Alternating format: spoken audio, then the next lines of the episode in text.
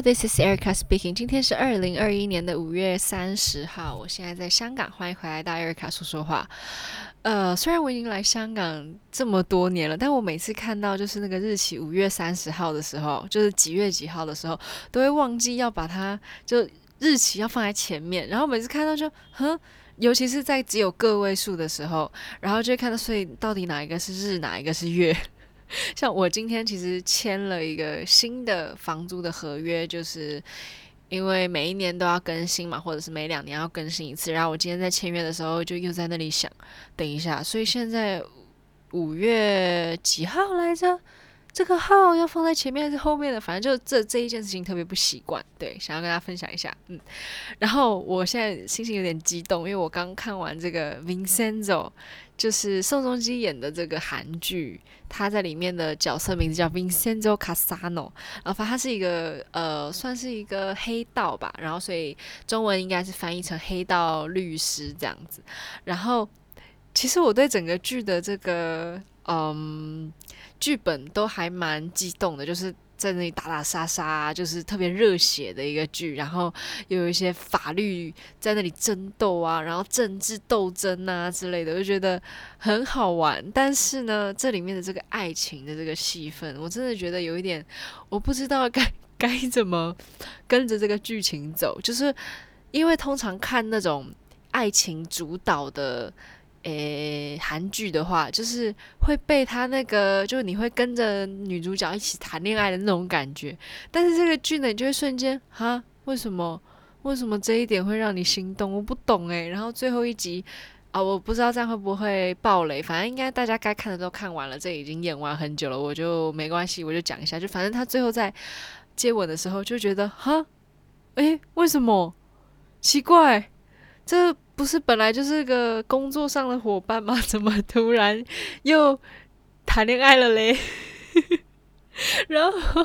我就到最后非常的出戏，我在整部戏最。入戏的地方应该就是本来是反派的角色，然后最后就很喜欢这宋仲基演的，这就只很喜欢这个男主角，然后想要靠到男主角这边，然后最后还是被本来的反派角色杀了的那一幕，我觉得哦有点揪心。这样就是他其实是一直想要支持这个宋仲基演的这个 Vincento 的，然后可是最后终于他有一种被认可的感觉，就是因为从小他就是被呃。应该不算是遗弃，反正就是跟那个家里的长子是同父异母这样子，然后就觉得自己没有人爱啊，然后最后竟然被这个 Vincenzo 认可，然后这个 Vincenzo 说：“嗯，你有资格当我的弟弟。”这样子就在死的最后一瞬间，就是得到了一个这个心灵寄托的认可，然后才去世这样子，他被那个枪杀。然后只有那一瞬间，就我整部剧剧，我都已经语无伦次了。反正就我整部剧只有这一瞬间，觉得哇，这个感情有让我带入到那个剧里面。对，好，反正我就刚看完最后一集的心情就是这样。嗯，好，韩剧分享到这里，想跟大家稍微再分享一下，因为我们其实在两周。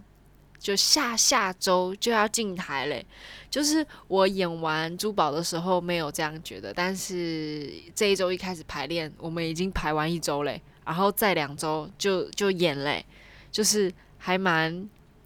觉得还蛮快的。我刚刚讲错了，应该是下下哎，对，没错，下下周进台，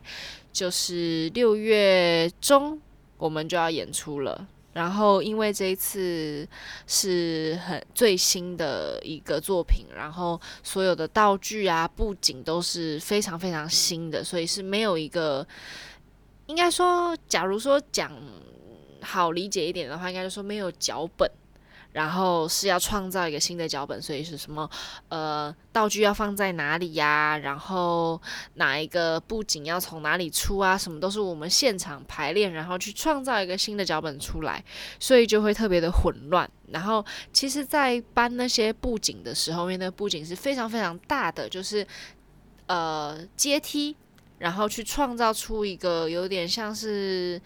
桥的一个阶梯，所以它其实不可能是整座让我们去移动，它会分成三个部分：左边的阶梯、中间的走道，还有右边的阶梯这样子。然后我们就要分三批演员去推这个布景，然后我们不可能只有我们就推得动嘛，所以后面就会有一些后台的人员也跟我们一起配合这样子。但是因为后台的人员都是 local，就是香港人，所以在老板讲话的时候可能会有一些诶没有听懂啊，或者是有一些误会什么的，所以在这个排练的过程中，其实又多了一层困难这样，然后。花了蛮多时间，然后我们上一周差不多把一幕的 street scene，就是大家知道很有名的，就是开始打架的那个街市的呃幕排完了，这样，然后三个组都排完了，那。我觉得最困难的地方应该就是真的就是推布景，因为东西真的很重，然后我们跳舞跳一跳，要到布景旁边啊，要算准时间，然后去推这样子，然后也算是最危险的部分吧，其他的都还好，因为其实这个剧我们也排了一年左右，然后所有的动作啊什么都算清楚，就是需要 review 而已，所以其实还蛮期待。终于可以把这个剧搬上舞台，因为毕竟东西练了这么久，有点像是说一个比赛，然后准备了很久，终于最后要站上台比赛那种感觉一样，就真的很希望赶快，终于可以给观众看。然后前几天我们有穿着服装去拍摄一些应该是宣传的影片，然后就有一种哇，真的很快，上礼拜才演完，马上又要演出诶的那种感觉。对，然后还想跟大家分享一下，其实团里有一个演员，因为打了疫苗，一周没有来，所以其实我还蛮担心，我下下周要去打疫苗，诶，不对，下周要去打疫苗，我还蛮担心的，因为我身体也不是说非常的健壮，所以。还是会有点小担心，虽然上次我打完第一针之后有一点点想吐，但剩下的都还好。但我又想赶快打完，就自己心里也比较安心，因为现在只有我只打了第一剂，还没打第二剂嘛。然后我在前几天去了一个餐厅，是我第一次在香港的，对，我也没去过别的地方了，反正就是要。他会检查说你有打了这个针，然后才让你进来。这样我还觉得就是检查的还蛮严格的这样子。然后我想跟大家分享一下，我前几天在路上，呃，就通勤的时候，我在听好味小姐 podcast，她的 podcast 叫做好味小姐开束缚，我还你原形。然后她通常就是讲一些可能他们大学发生的事情啊，或者是生活上发生的事情，就是非常非常的接。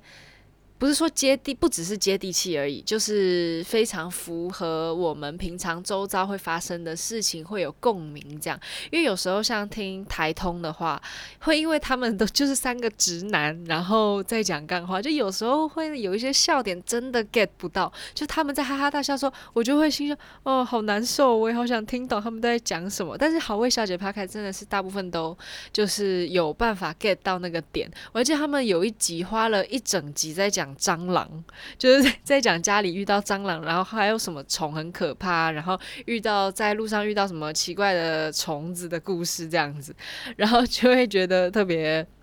有一点像是在看我们这一家或者是什么樱桃小丸子那种疗愈的感觉，就是非常非常贴近你跟家人的生活或跟朋友的相处之类的，像这样的发生的事情。然后我那天反正就在路上，然后我就在听他们最新的一集 podcast，我真的是笑到，我真的觉得，假如说我没有那个戴口罩的话，路上人真的会觉得我是神经病。然后因为我有一个习惯，就是我到了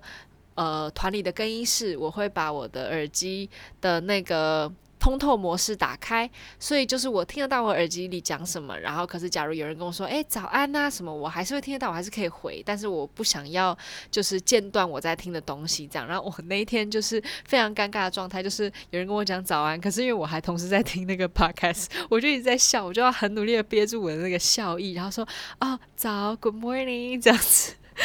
所以说，如果大家觉得通勤的路上非常的沉闷无聊的话，非常推荐大家去听好味小姐好味小姐开束缚，我还你原形。因为我的 podcast 可能就要就比较短一点，因为我就一个人自己在这里一直讲。可他们有三个人嘛，就可以讲一个小时。就是我有时候像排练的，不是排练的时候，我没有排练的时候乱听东西啊，我是自己练功的时候，就是无聊的时候。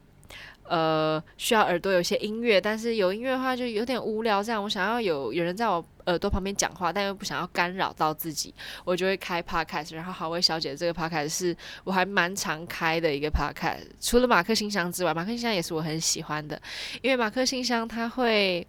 就是真的是来自台湾各地，甚至是世界各地不一样的人的生活。然后感情事件，或者是人生中发生的各种大小的不同的开心的事、伤心的事情，他们都会寄信到马克信箱，然后就怎么讲，就有一种被治愈的感觉。因为一百个故事里面，总有一个故事你是会受到那种感触，就是觉得啊，心有戚戚焉这样，所以就像是。被安慰到一样，所以马克信箱也是我很喜欢的 podcast，所以今天就推荐这两个 podcast 给大家。就反正我的 podcast 也也就这样嘛，就每个礼拜也就个十分钟，最多也就二十分钟。那大家真的是可以听听马克信箱或者是好味小姐，